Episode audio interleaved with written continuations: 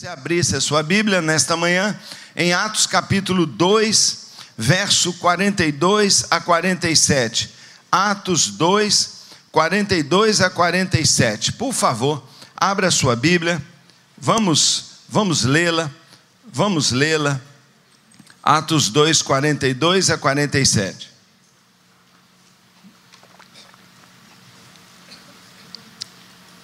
Não é Atos 42, é Atos 2.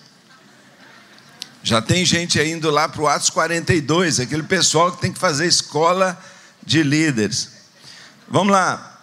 O texto diz: eles se dedicavam, quem? Os discípulos, o grupo base de Jesus, não é? Aquele grupo, a massa crítica que Jesus estabeleceu a partir de 120 discípulos que perseveraram e foram visitados e cheios do Espírito Santo. No Pentecostes, depois 3 mil decididos, e agora diz que essa turma se dedicava ao ensino, à comunhão, ao partir do pão e às orações. Todos estavam cheios de temor e muitas maravilhas e sinais eram feitos pelos apóstolos. Os que criam mantinham-se unidos e tinham tudo em comum. Vendendo suas propriedades e bens, distribuíam a cada um conforme a sua necessidade. Todos os dias continuavam a reunir-se no pátio do templo, partiam o pão em suas casas e juntos participavam das suas refeições com alegria e sinceridade de coração, louvando a Deus e tendo a simpatia de todo o povo. E o Senhor lhes acrescentava diariamente os que iam sendo salvos. Vamos orar mais uma vez? Feche seus olhos, por gentileza. Volte-se para o Senhor, acalme seu coração. Faça-se agora um bom ouvinte. Peça a Deus unção no seu ouvido, na sua audição, para você não só ouvir, mas escutar o que Deus quer falar. Também eu estou consagrando a Deus o meu ouvido aqui, para eu escutar o que Ele quer que eu fale. Estou consagrando, claro, minha boca, para não falar nada que não seja a palavra de Deus. E estou pedindo ao Espírito Santo que ponha uma unção tão forte aqui sobre esse ambiente, que essa semente já venha ungida no seu coração, porque ela tem que dar fruto. Essa é uma conferência de frutificação. Frutificação, graças a Deus. Senhor, fala ao nosso coração, que, ó Deus, Senhor, unge os nossos ouvidos, também a nossa boca que o Senhor nos esconda agora, Pai, debaixo da tua graça, da tua sombra, da tua mão, que o Senhor fale conosco, que cada um aqui seja uma terra boa, Senhor. Ó Deus, e dê muito fruto como árvore frutífera, como ramo poderoso da oliveira. Nós pedimos, Pai, em nome de Jesus, fala ao nosso coração. Abençoa cada irmão aqui, Pai. Ó Deus, continua a ministrar para nós nessa sexta-feira que hoje seja um dia tão poderoso, Senhor, tão poderoso que à noite, ó Deus, todo mundo vá para casa com a sensação de que não é mais a mesma pessoa, de que o Senhor fez algo muito mais do que ensinar. O Senhor arrancou coisas de nós, o Senhor tirou mentira, anulou sofismas, o Senhor tirou os bloqueios, desentupiu os canais, e nós somos agora, Deus, oh Deus, ramos frutíferos, nós somos líderes capazes, nós somos visionários do Senhor, nós estamos alinhados com o seu coração. Fala Deus conosco aqui nesta manhã. Eu clamo, Senhor, eu peço, por favor, fala conosco. Eu me entrego e me rendo a Ti e oro em nome de Jesus. Amém. O texto que eu acabei de ler, clássico, super conhecido, fala sobre expansão da igreja, fala sobre frutificação, fala para a gente de uma igreja muito contagiante uma igreja que tinha propósitos contagiantes, uma igreja apaixonada, não é? Uma igreja apaixonada. E parece para nós aqui como uma receita de uma igreja. Parece a receita de uma igreja poderosa, com alguns elementos, alguns temperos que não pode faltar. Eu gosto de cozinhar, modéstia à parte, eu cozinho legal, algumas coisas ficam muito boas, outras nem tanto, mas gosto muito de cozinhar, não é? E e eu sei, você sabe que uma boa comida, uma boa comida, um bom prato, necessita de ingredientes certos, não é? Material de qualidade, mas também temperos excelentes. Sem os ingredientes corretos, você não vai ter o sabor que você quer. você não vai ter o sabor correto. Parece aqui que Deus colocou os ingredientes certos na fórmula de uma igreja maravilhosa. Eu já falei um pouquinho de alguns ingredientes. O primeiro, na primeira noite, se você estava aqui, não é? Nós falamos sobre o permanecer. Não existe nada, não há obra, não há ministério, se isso não deriva da sua relação com Deus. Sua frutificação é consequência da sua ligação com Cristo, porque sem mim, ele disse, você não pode. Não pode, não tem jeito, não é que é difícil, não pode fazer nada. Então, se você não tem relacionamento, dependência, não é, entrega ao Senhor, você não vai frutificar, não tem jeito. Foi isso que a gente né, usou a primeira noite para falar que Deus espera os Jesuses da gente. Tá bom. Nós falamos ontem também, não é? Prosseguindo aí, avançando, continuando de compaixão. Não existe uma obra que vai prevalecer, não existe uma obra que cresce, não existe, não é? Você conquistar pessoas se você não está interessado nas pessoas, não é? Se o seu coração não arde por elas, se você não está nem aí, não é? Uma igreja que cresce, um líder que avança, alguém que vai trabalhar mesmo para valer na transição para um modelo celular e, e superar depois todas as, as grandes adversidades que a gente sempre tem, é movido pela força maior que existe, que é a compaixão, é o amor. Foi isso que moveu o Senhor, porque Deus amou, ponto, dali vem tudo. Porque você ama, porque sua igreja ama, porque seu povo é tomado de compaixão. Sem compaixão não vai. E e não tem jeito de uma igreja se transformar numa igreja celular que prevalece, que avança, se o coração continua duro. Não adianta todo mundo entender a metodologia se aqui não tem um fogo ardendo pelo perdido. Não é? Pelo perdido. Se a gente não entende que eu não posso, eu não posso, tendo conhecido Jesus, não contar para todo mundo sobre Jesus. Pelo que ele fez na minha vida, sim, mas pelo que ele pode fazer na vida das pessoas. Então, os pastores que estão aqui, eu, eu dou uma dica muito grande: começa a clamar, começa a orar e começa a ensinar a sua igreja a amar o seu próximo. Porque se não houver amor pelo perdido, irmão, não tem líder, não tem coach, não tem metodologia, não tem pancada, não tem, não tem motivação que leve a sua igreja a crescer. O que faz uma igreja crescer é originalmente o amor de Deus derramado no seu coração. Mas aqui o texto fala de alguns ingredientes, alguns ingredientes de uma igreja excelente. Aqui fala, por exemplo, que eles se dedicavam ao ensino da palavra, eles se dedicavam ao ensino dos apóstolos. É lógico, você já sabe, que o ingrediente da palavra faz esse ingrediente, a palavra de Deus, faz uma igreja forte. É bom demais a gente ter um prédio lindo, é fantástico e essencial, é, é da alma da igreja ter um louvor maravilhoso, mas tem que ter uma palavra, tem que ter um ensino. O ensino é fundamental. Quando você edifica uma igreja em cima da palavra, essa igreja é inabalável, ela é forte, ela está sobre a rocha. Eu quero destacar para você que o texto diz também que não é só a palavra que eles faziam, mas também o texto fala de comunhão, do partir do pão e da oração.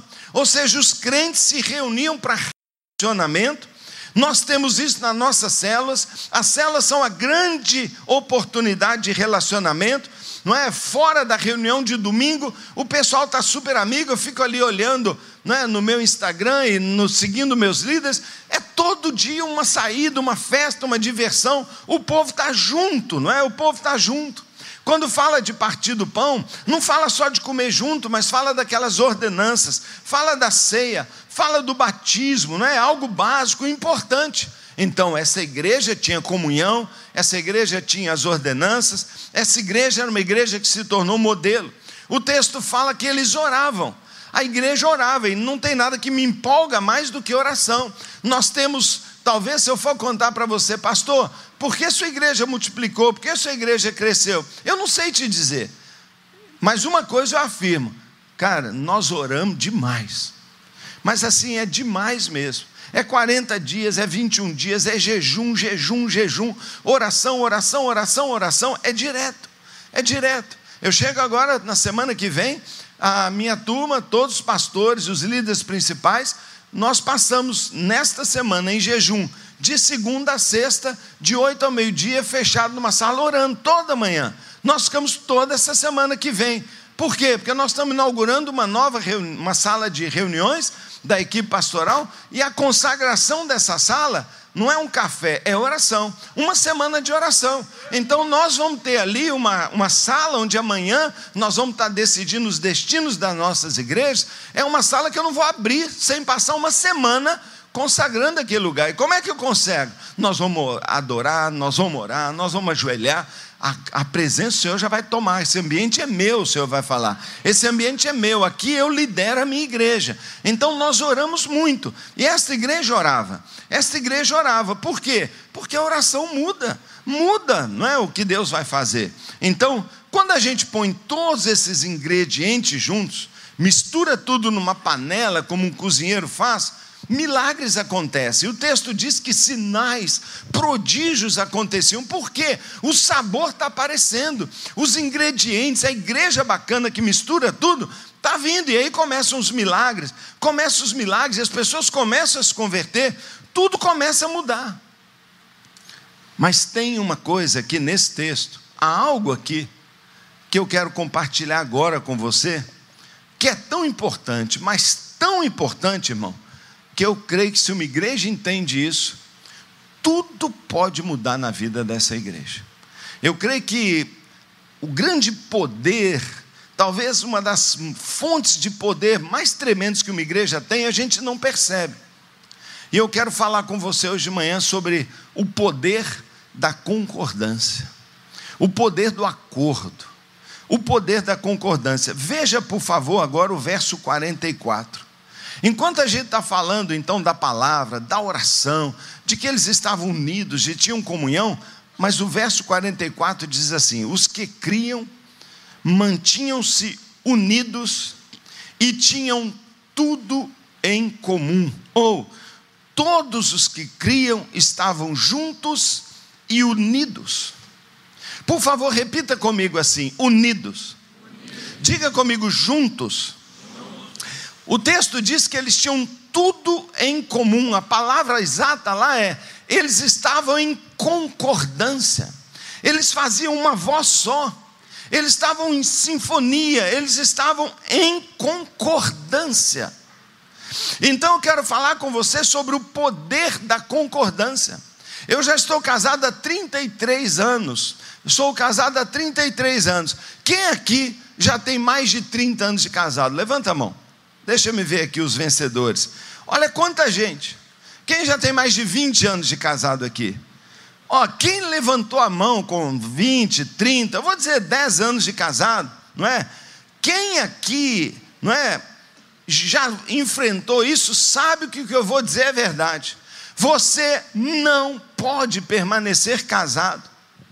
Se você não entender o, o significado desta palavra concordância, ou acordo. Você não consegue estar junto com alguém.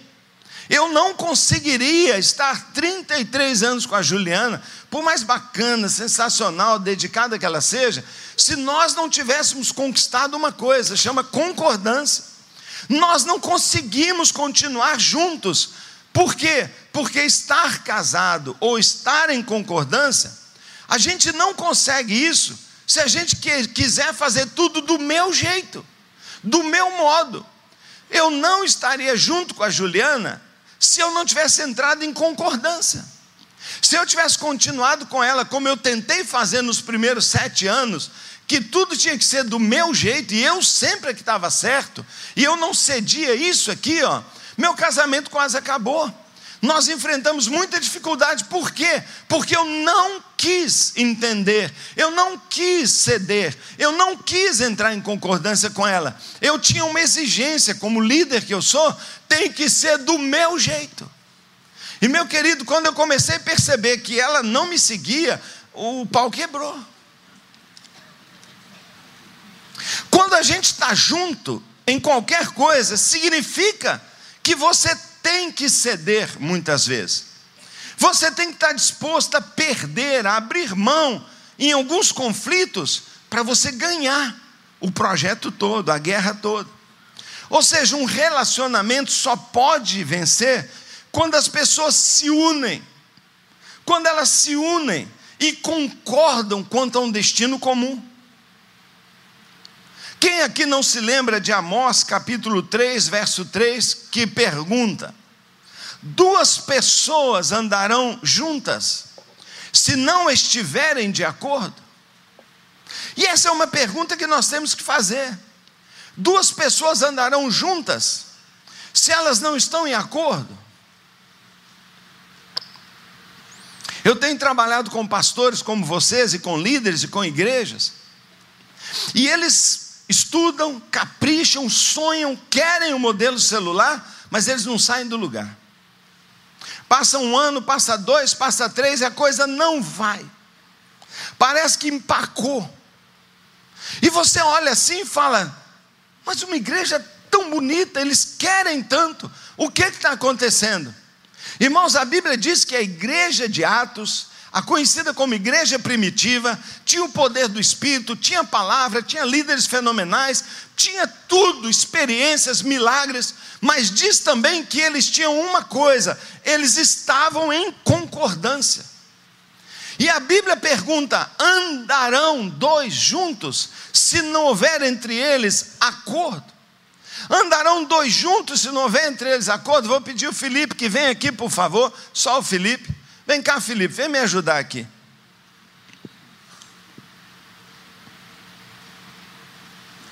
Meus irmãos, é impossível a gente andar na mesma direção se nós não estivermos indo na mesma direção.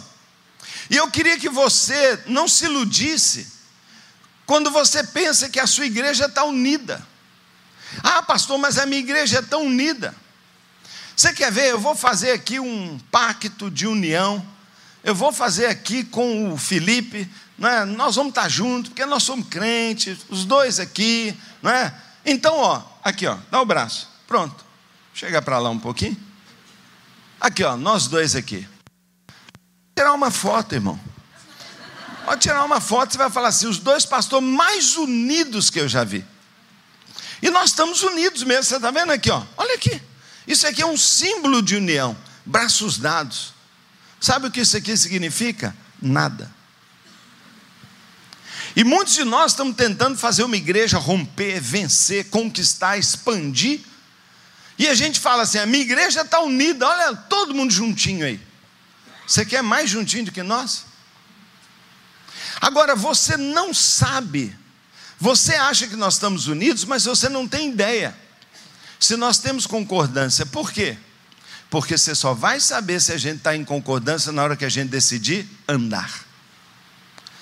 Porque o texto diz: ficarão dois juntos? Ficarão. Mas nós não estamos chamados para ficar.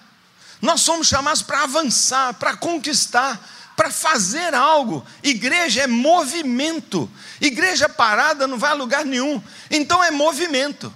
E aí você decide, você fala, ah, Deus está mostrando que é a visão celular. E você chega na sua igreja e fala, igreja, nós somos tão unidos, nós estamos na visão celular e nós estamos tão unidos. É, até a hora que você começa.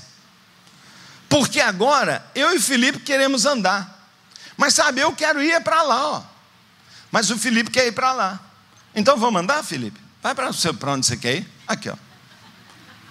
Ó, pode ir. Não, não pode. Aí, ó. Nós estamos unidos e continuamos unidos. Mas você entende que todo o meu esforço anula o esforço dele, e todo esforço, dom, capacidade dele anula o meu? Porque uma igreja está unida não quer dizer nada. Irmão, Deus só libera poder quando uma coisa muito superior à união vem na gente, que é concordância concordância com relação à visão, concordância com relação à direção, concordância com, com relação a quem manda, concordância com relação à autoridade da liderança, concordância com relação à vontade de Deus, e ao final a concordância de para onde eu vou. Porque vida cristã não é estar sentado, vida cristã é um caminho. Jesus disse: Eu sou o caminho. Então nós só estamos em concordância quando a gente anda junto. E sabe por que, que muitas igrejas não avançam? Talvez a sua também não multiplique, não cresça, porque vocês estão juntos, são da mesma igreja, têm o mesmo nome, da mesma denominação e até o mesmo pastor, mas você não quer andar com ele. Mas as ovelhas não querem seguir o pastor. Vai lá para onde você quer ir. E nós, ó. Agora, sabe? Isso cansa pra caramba. E eu tô tá me dando trabalho. Felipe tá me dando trabalho. E eu falo, eu trabalho tanto nessa igreja. Eu trabalho tanto, eu cheguei em casa exausto. Nós produzimos o quê? Nada. Nada. Irmãos, um dia o Espírito Santo teve que vir sobre aquela igreja para derramar poder, unção. Mas sabe o que ela veio fazer? Quebrantar o coração das pessoas. O Espírito Santo fez muito mais do que só botar óleo nas pessoas.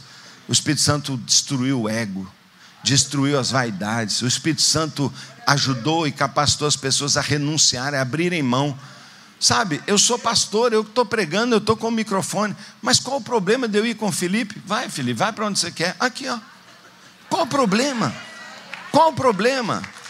E a partir de agora, eu e o Felipe não estamos só unidos, mas nós estamos unidos em concordância. E eu vim com ele. Eu curti o que ele queria que eu curtisse. Eu apoiei ele. E agora eu falo, Felipe, vamos agora para onde eu quero ir. E agora ele vai. E agora ele vai. Meu casamento revolucionou quando eu falei: tá bom, Juliana, eu vou com você. Vamos embora, eu quero ir para lá.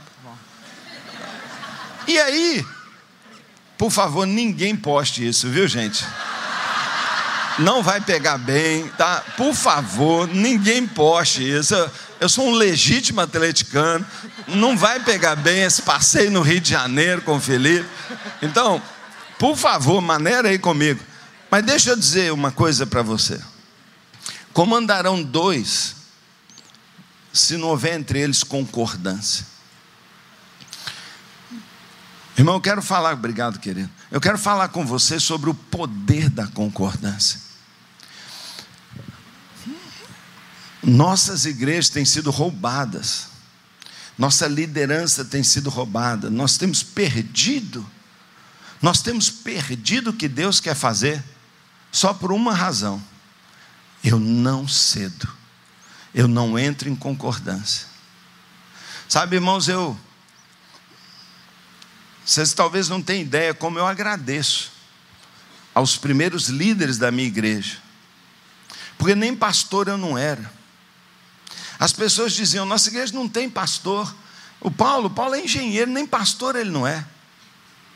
Sabe, quando Deus falou comigo sobre transformar a igreja numa visão, numa, numa igreja celular, eu tinha ido na Coreia, eu tinha ficado lá um tempão, eu fui visitar, eu vi com meus olhos o que lá estava acontecendo. Depois eu estudei, estudei, estudei, me preparei, fiz cursos.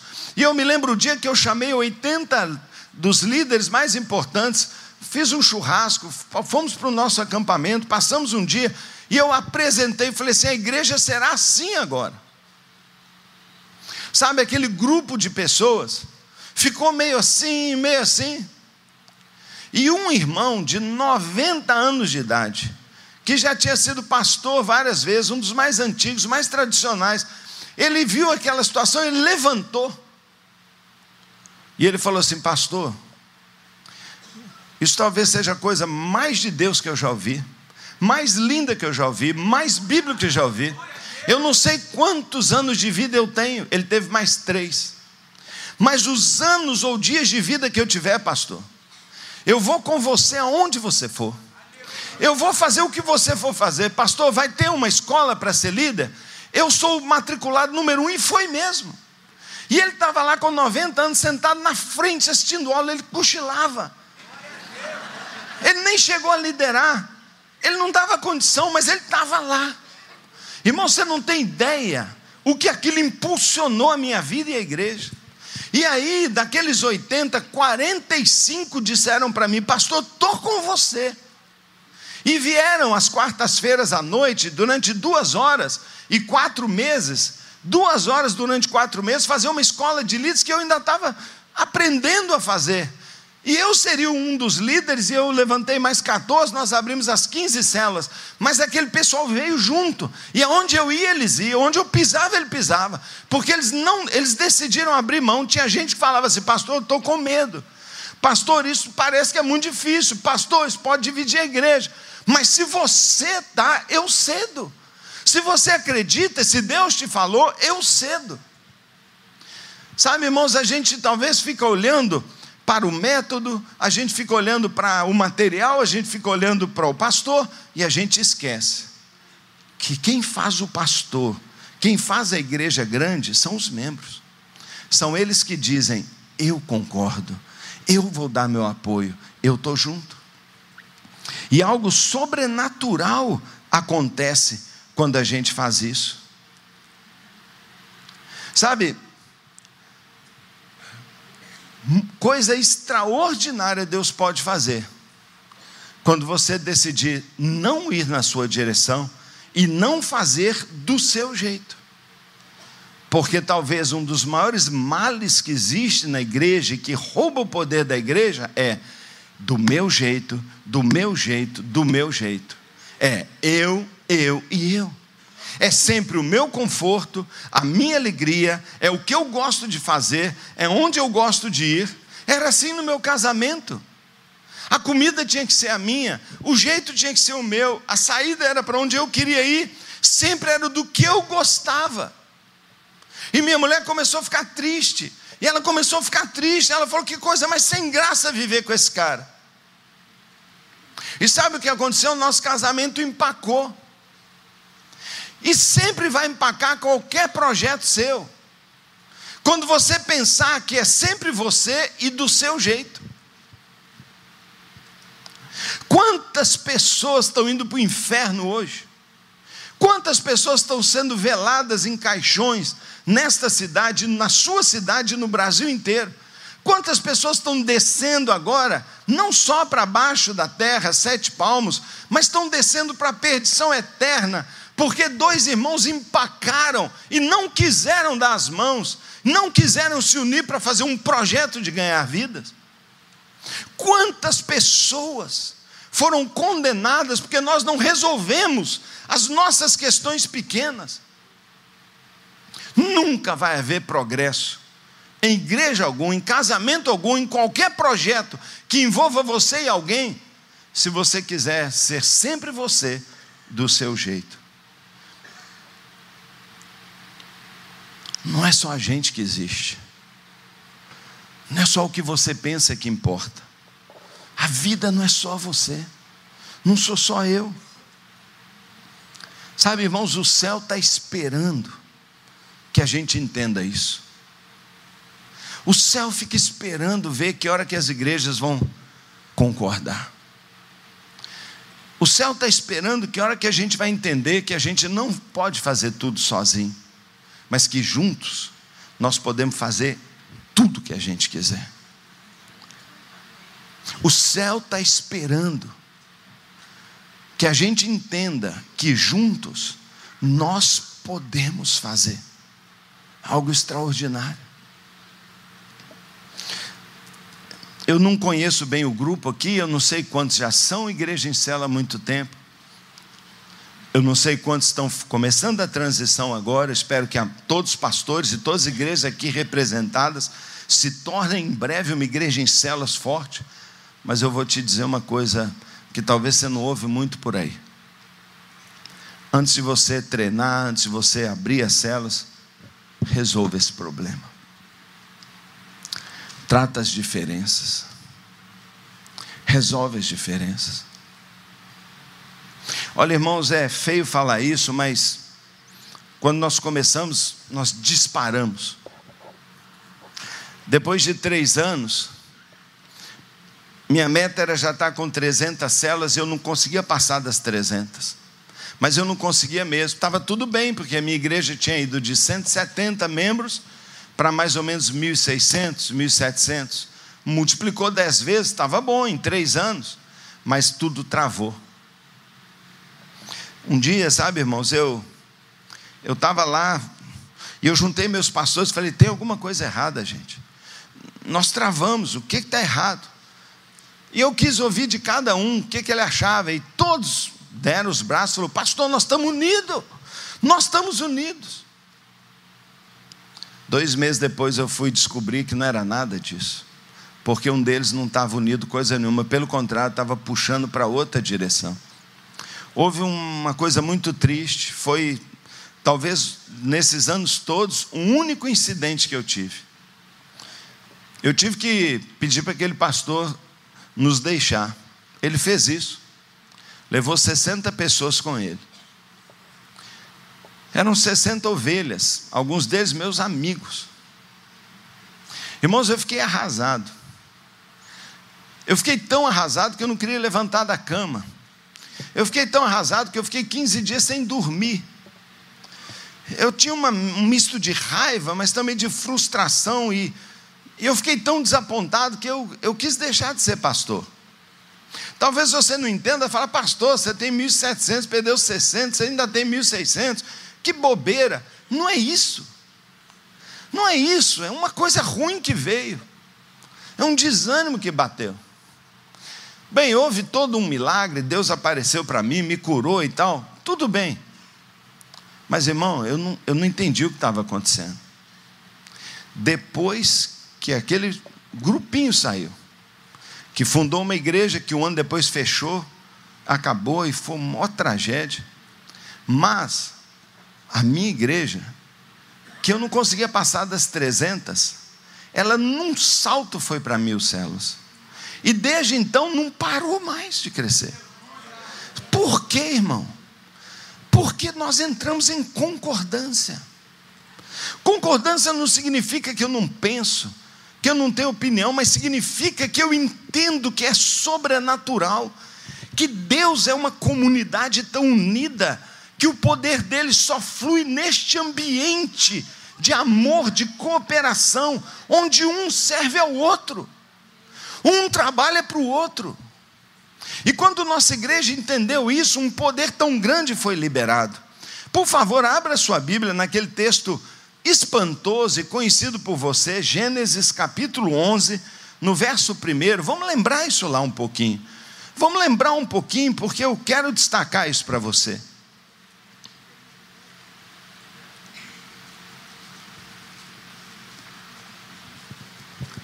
No mundo todo havia apenas uma língua, um só modo de falar. Saindo os homens do Oriente, encontraram uma planície em Sinear e ali se fixaram. Disseram uns aos outros: Vamos, vamos, olha a concordância, vamos fazer tijolos e queimá-los bem. Usavam tijolos em lugar de pedras e piche em vez de argamassa. Depois disseram: Vamos, vamos construir uma cidade? Claro, vamos uma torre que alcance os céus, vamos.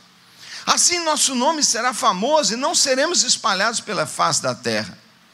O Senhor desceu para ver a cidade e a torre que os homens estavam construindo. Que maravilha! Que torre fantástica, que engenheiros espetaculares numa época daquela, já inventando tijolos em vez de pedra, já inventando argamassa. Meu Deus, olha que obra fantástica! Deus deu inteligência, Deus colocou construção dentro deles, Deus os fez capazes, e Deus está todo maravilhado. Todo maravilhado, o Senhor desceu para ver, e o Senhor disse: eles são um só povo, e falam uma só língua, e começaram a construir isso. Em breve, nada, nada poderá impedir o que planejam fazer. Até então, irmãos, Deus só está elogiando tudo. Até então, que coisa fantástica. Irmão, será que a gente não consegue ver esse texto do ponto de vista positivo? Quando todos estiverem falando a mesma linguagem, quando houver concordância, Deus disse: nada poderá impedir deles fazerem o que quiserem. A igreja Atitude é uma igreja fantástica, linda. Agora, já imaginou se ela já é assim, quando todos desta igreja falarem a mesma linguagem? Quando todos disserem, eu sou da visão celular, eu contribuo nos projetos, eu pago essa conta, eu apoio. Já imaginou quando todos derem tudo? Eu não duvido que está todo mundo unido, mas eu pergunto: está todo mundo andando também? Está todo mundo no seu coração dando tudo. Eu sei que a sua igreja é uma bênção, mas já imaginou quando todo mundo, Deus diz: não haverá impossível, não haverá nada que vocês não possam fazer. O que decidiram construir, ainda que seja colocar uma cidade lá no céu, você consegue. Irmãos, o exemplo aqui é negativo só por uma razão: a motivação. Nossa glória que o nosso nome, Deus não pode tolerar isso.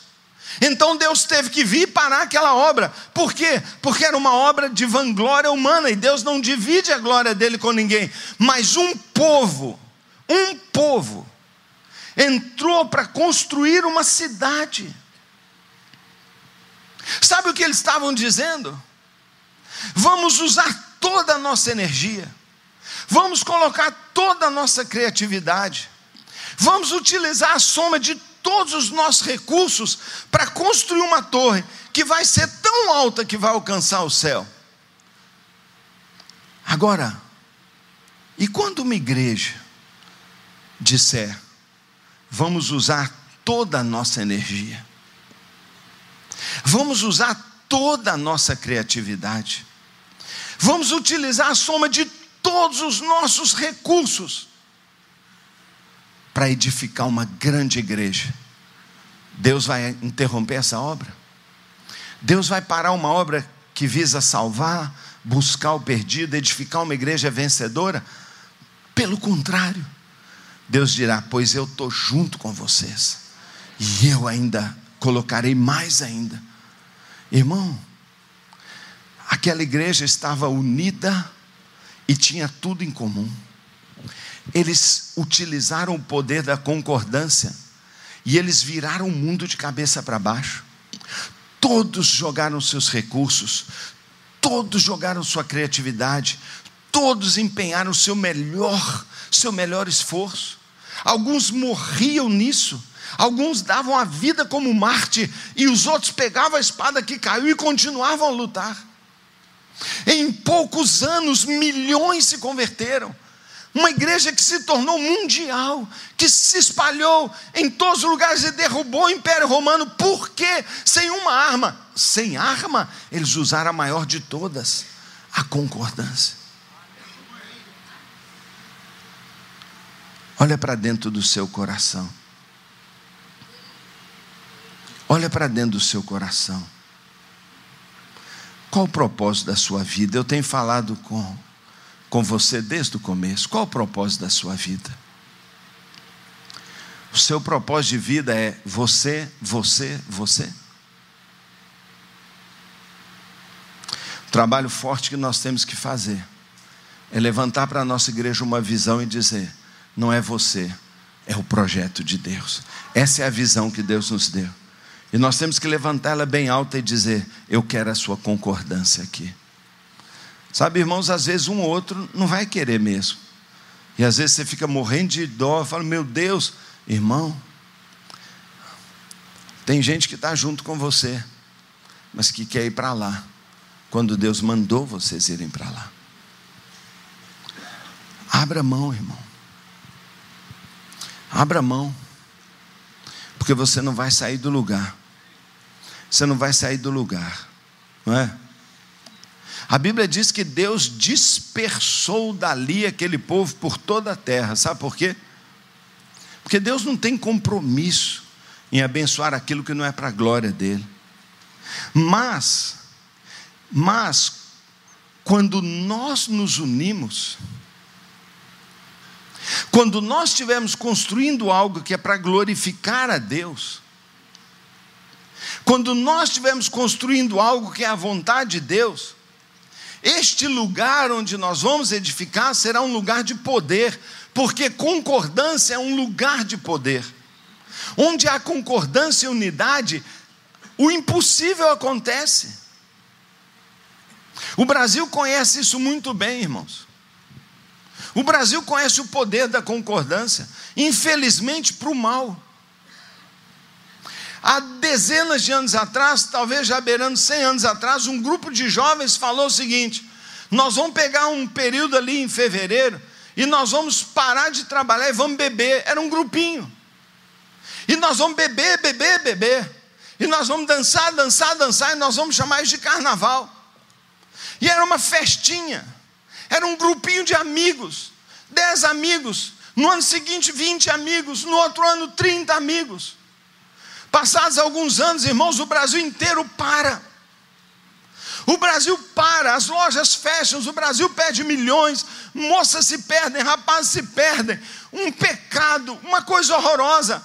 o governo banca, as televisões filmam, o país inteiro para e diz: a maior festa do Brasil é o carnaval, porque um grupinho de jovens disse: Nós estamos unidos, nós concordamos que nós vamos parar e vamos encharcar a cara, beber e cortar os limites. Uma nação inteira hoje faz o que aquele grupinho decidiu fazer anos atrás. Porque eles concordavam completamente naquilo. Por que a igreja não pode fazer isso? Por que nós não podemos fazer isso com a nossa nação? E as televisões filmarem e o país parar. Parar quando nós fizemos nossos louvores, nossa congregação, nossas conferências. Por quê? Porque nós não concordamos. Nós fazemos uma, um evento, metade vai, metade não vai. Nós fazemos uma campanha, 30% vai, os outros não vão. Pessoas dizem: Ah, não vou não, porque nesse dia eu tenho que jogar bola. Ah, eu não vou não, porque tem uma festinha do sobrinho do meu amigo. É uma festinha de neném, e eu não posso ir na igreja não, porque eu tenho que ir lá na festinha do sobrinho do amigo da tia que não tem nada a ver comigo, ou seja, qualquer coisa é motivo para as pessoas disserem: não, não vou com você. E é muito triste quando a gente olha para a igreja e constata que nem todo mundo que está aqui está no mesmo propósito. Sabe, tem vezes que eu estou pregando na minha igreja, eu fico triste porque eu vejo ali em cima ali, ó, um casal de namorado que praticamente está de costas para mim. Eles estão namorando ali em cima, ele passa a mão no cabelo dela.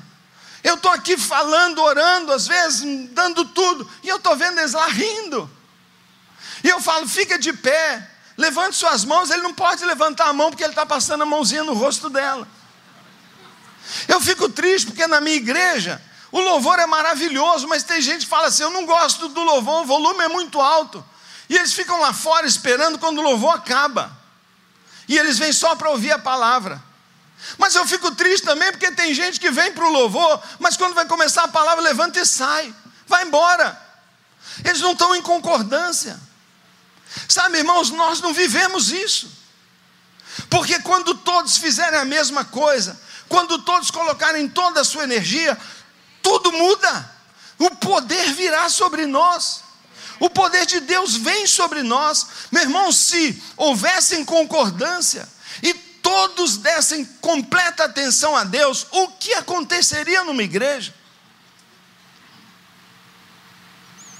Então eu pergunto sempre aos membros da minha igreja: por que você está aqui nessa igreja? Por quê?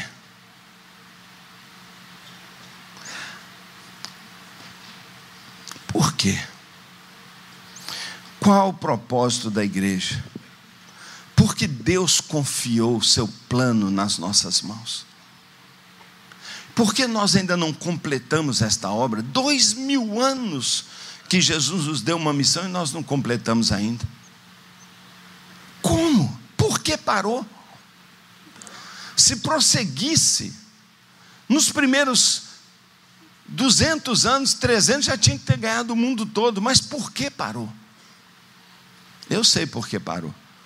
Porque nós tiramos daquilo que Deus está fazendo esse ingrediente fundamental. Nós tiramos a concordância. Nós tiramos. Eu sei que não é só porque a pessoa é maldosa, porque a pessoa é egoísta. Eu sei que não é isso. Existem outras razões. Existem pessoas que não se envolvem porque não se acham dignas. Tem pessoas que dizem, mas pastor, eu sou tão mau, eu sou tão pecador, Deus não vai me usar. E cabe a nós dizer que Deus já cobriu, que Deus nos escolheu, que Deus nos chamou, não fomos nós que o escolhemos, Ele que nos chamou para essa obra. E nós temos que levantar as pessoas, porque não existe uma pessoa na história da Bíblia que não foi um pecador, que não tropeçou, que não agiu feio. Nós vimos aqui ontem a história daquela mulher que já tinha cinco maridos, que o que vivia com uma pessoa e foi uma grande evangelista. E hoje tem gente que cala, que não conta para ninguém, porque diz: Eu não sou digno. E eu pergunto: quem é? Numa coisa nós concordamos, somos todos pecadores, indignos. Deus não poderia nos usar, mas Ele escolheu nos usar. Você acha que o seu Deus não tinha poder para escrever o plano da salvação no sol? Que quando o sol se levantasse todo dia, aparecesse no céu, porque Deus amou o mundo e todos ouvissem, ele poderia. Você acha que o seu Deus não tinha poder para escrever os versículos na folha das árvores? Que na hora que você pegasse no chão teria um versículo, teria outro, e a palavra de Deus estaria em todo lugar? Deus não podia ter feito isso? Podia, mas Ele escolheu usar a gente. Pessoas que são frágeis, fracas, pecadoras, que a gente acredita que não tem, mas Ele diz: é aí que está a minha glória. É usar um cara como Paulo, usar alguém como Josué, usar você. Mas Deus não vai poder nos usar, dentre outras coisas, se nós não entrarmos em concordância entre nós. O mundo está esperando que a gente se una. Sabe, irmãos, nós vivemos numa época tão vaidosa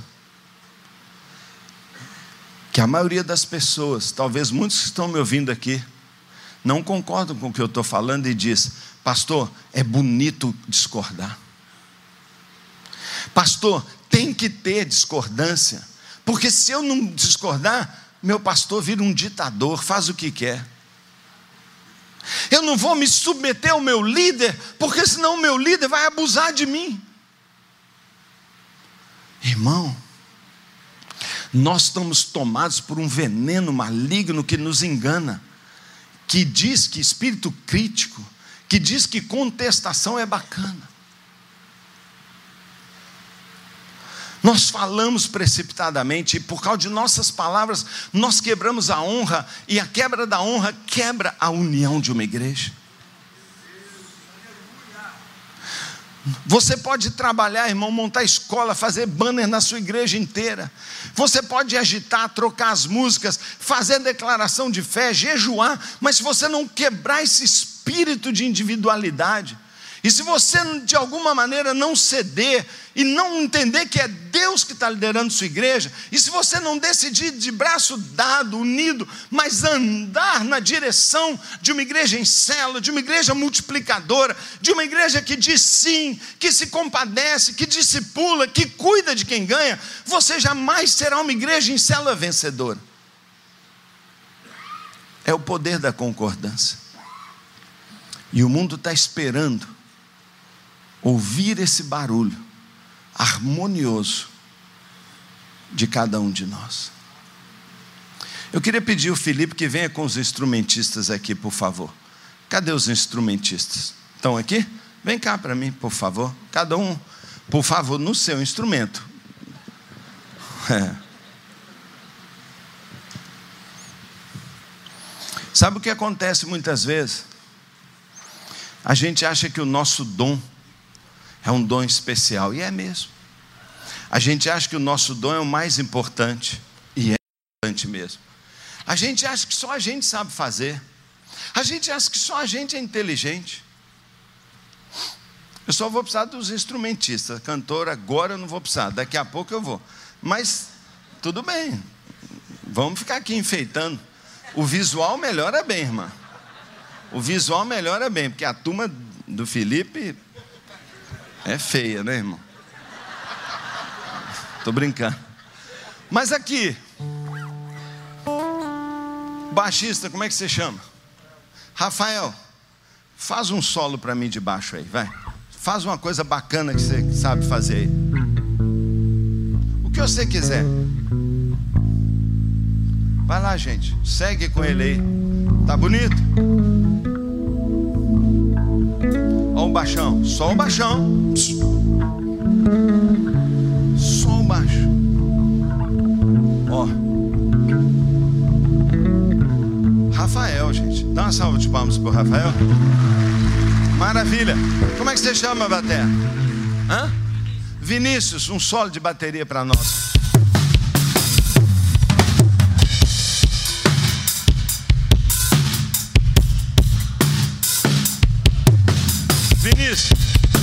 Eu sei que você sabe fazer mais barulho. Vai lá, dá um daqueles assim, aquele que você quer arrebentar, não é? A pele da sua bateria. Vai lá, arrebenta aí, vai.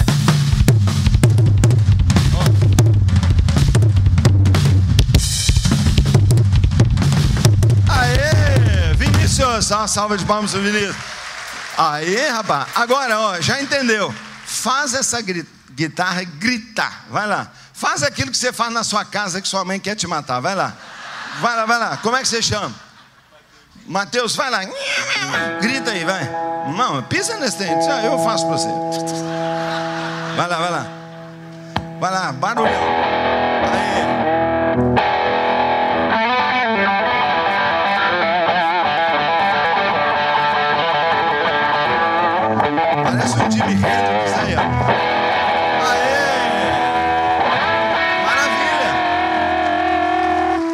Tem dúvida que ele toca bem, que ele toca bem, que ele toca bem? Não tocaria que isso não fosse fera, não.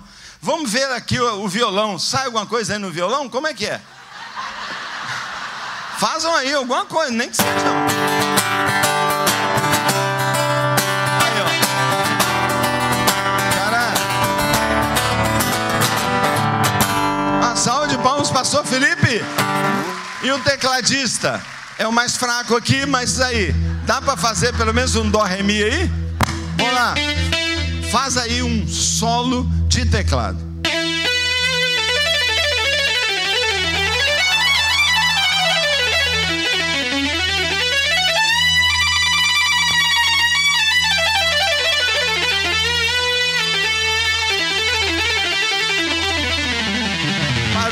parou. Agora, agora, agora veja aqui. Cada um soube solar, não soube? Você lembra mais ou menos o solo que você fez? Pois vocês vão fazer juntos agora. O mesmo solo é o que você fez. A sua canção, a sua escolha. Irmão, todo mundo quer fazer do seu jeito.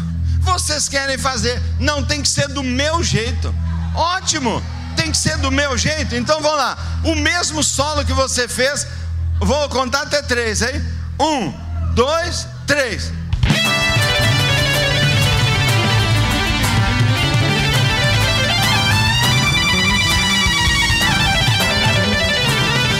Parou, parou, parou. Misericórdia. Oh. Presta atenção no que eu vou te dizer. Se só existisse você, tudo bem, você podia ser uma carreira solo, mas você é membro de um corpo, você faz parte de uma visão. O compositor entregou para a gente uma melodia, e o mundo está esperando ouvir o som de uma igreja harmônica, o mundo está esperando ouvir a canção de união, o mundo está esperando a gente se amar. O mundo está esperando para ver não você, mas quando nós nos unirmos na música de Deus, o corpo de Cristo aparece. E o mundo, a Bíblia diz, quando vocês se unirem, o mundo crerá que o Pai me enviou. E o mundo saberá que vocês são meus discípulos. Sabe, irmão, esse barulho horroroso que você ouviu aqui, que é o resultado de cada um fazer do seu jeito é o que nós estamos transmitindo para o mundo. Por isso que eles falam assim: igreja, Deus me livre. Eles não querem. Meu querido, eu tenho um desafio para você. Em nome de Jesus, ceda, ceda, ceda. E eu tenho um desafio para os pastores aqui. Quem é pastor aqui? Líder da sua igreja. Pastor, lidere a sua igreja. Não continue deixando eles fazerem essa bagunça. Tenha coragem de dizer: a música é essa aqui. Sabe, algumas pessoas falam: oh, a visão celular. A visão celular é fantástica, é de Deus, é o um modelo revolucionário de Jesus. Eu já disse: se Jesus estivesse aqui, ele era líder de uma célula, porque ele foi, todo o tempo ele foi. Mas deixa eu dizer uma coisa para você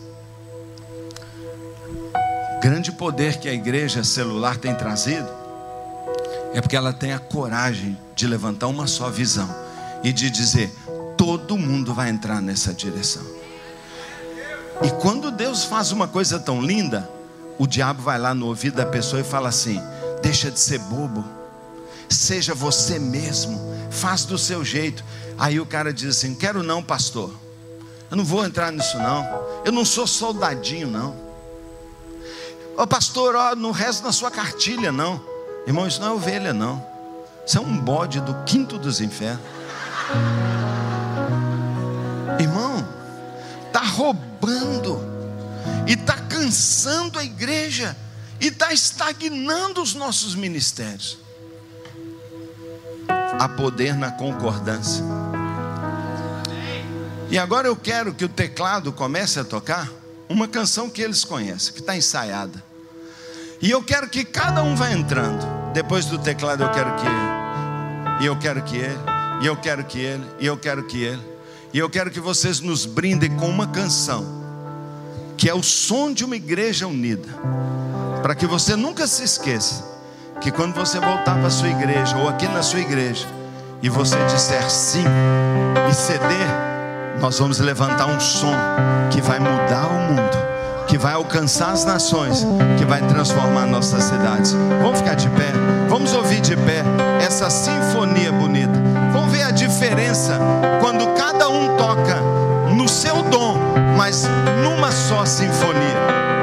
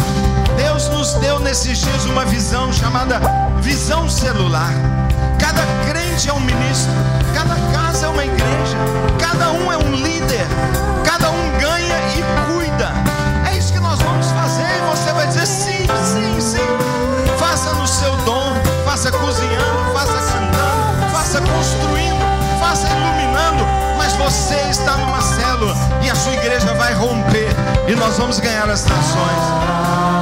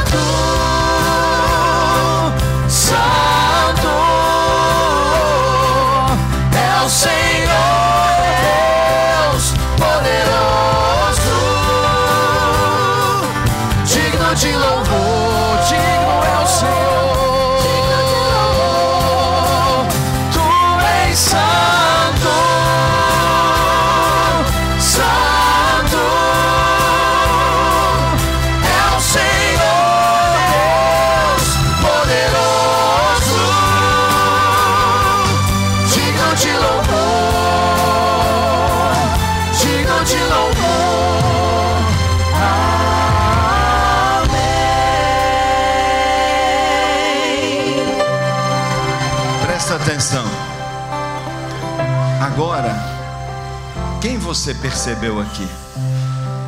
Quando cada um está fazendo o seu solo, nós estávamos olhando para eles. A gente só via cada um deles e a gente falava: é, esse é bom, esse não é bom. Quando cada um de nós estiver querendo fazer você, sabe quem que o mundo vai ver? Você. Mas quando cada um deles cedeu, entrou na visão, todos nós, sem querer, fechamos nossos olhos e olhamos para Deus. Quem apareceu foi Deus. Quem apareceu foi Deus. Quem apareceu foi o Senhor. Esse é o nosso chamado, irmãos. O chamado da igreja é revelar Jesus. E eu chamo você a ceder. Muda a direção. Muda. Mata o seu eu. Como eu faço, pastor? Volta ao cavalo Volta ao Calvário e crucifica ele lá. Crucifica o seu velho homem e volte de lá dizendo: Eu sou servo do Senhor Jesus. Eu vivo para fazer a vontade do Pai. Eu sou luz que lança fogo na presença do Salvador. E o mundo saberá que nós somos a igreja verdadeira. E o mundo virá correndo, porque ouvirá o som de uma igreja viva. Ouvirá, ouvirá a harmonia e adoração do céu. Correrá para o Deus que todos querem. Quero, o cristianismo é que eu não quero. Esse cristianismo que machuca a gente. Não esse agora, aquele. Que Deus abençoe você. Que você marque o seu coração. Que Deus espera de você Jesus. Como você vai obter isso? Permanecendo nele. Qual o seu propósito maior? Contar para os outros o que Cristo fez. E como igreja, ceda. Abraça a visão. Segue o seu líder. Faça um som de concordância. E a nossa voz se fará ouvir até os confins da terra. Que Deus abençoe você poderosamente. Que Deus te levante como um crente da nova geração. Que Deus te levante como um santo vaso. Que a graça, o poder, a unção do Espírito seja sobre você e cada igreja aqui, em nome de Jesus.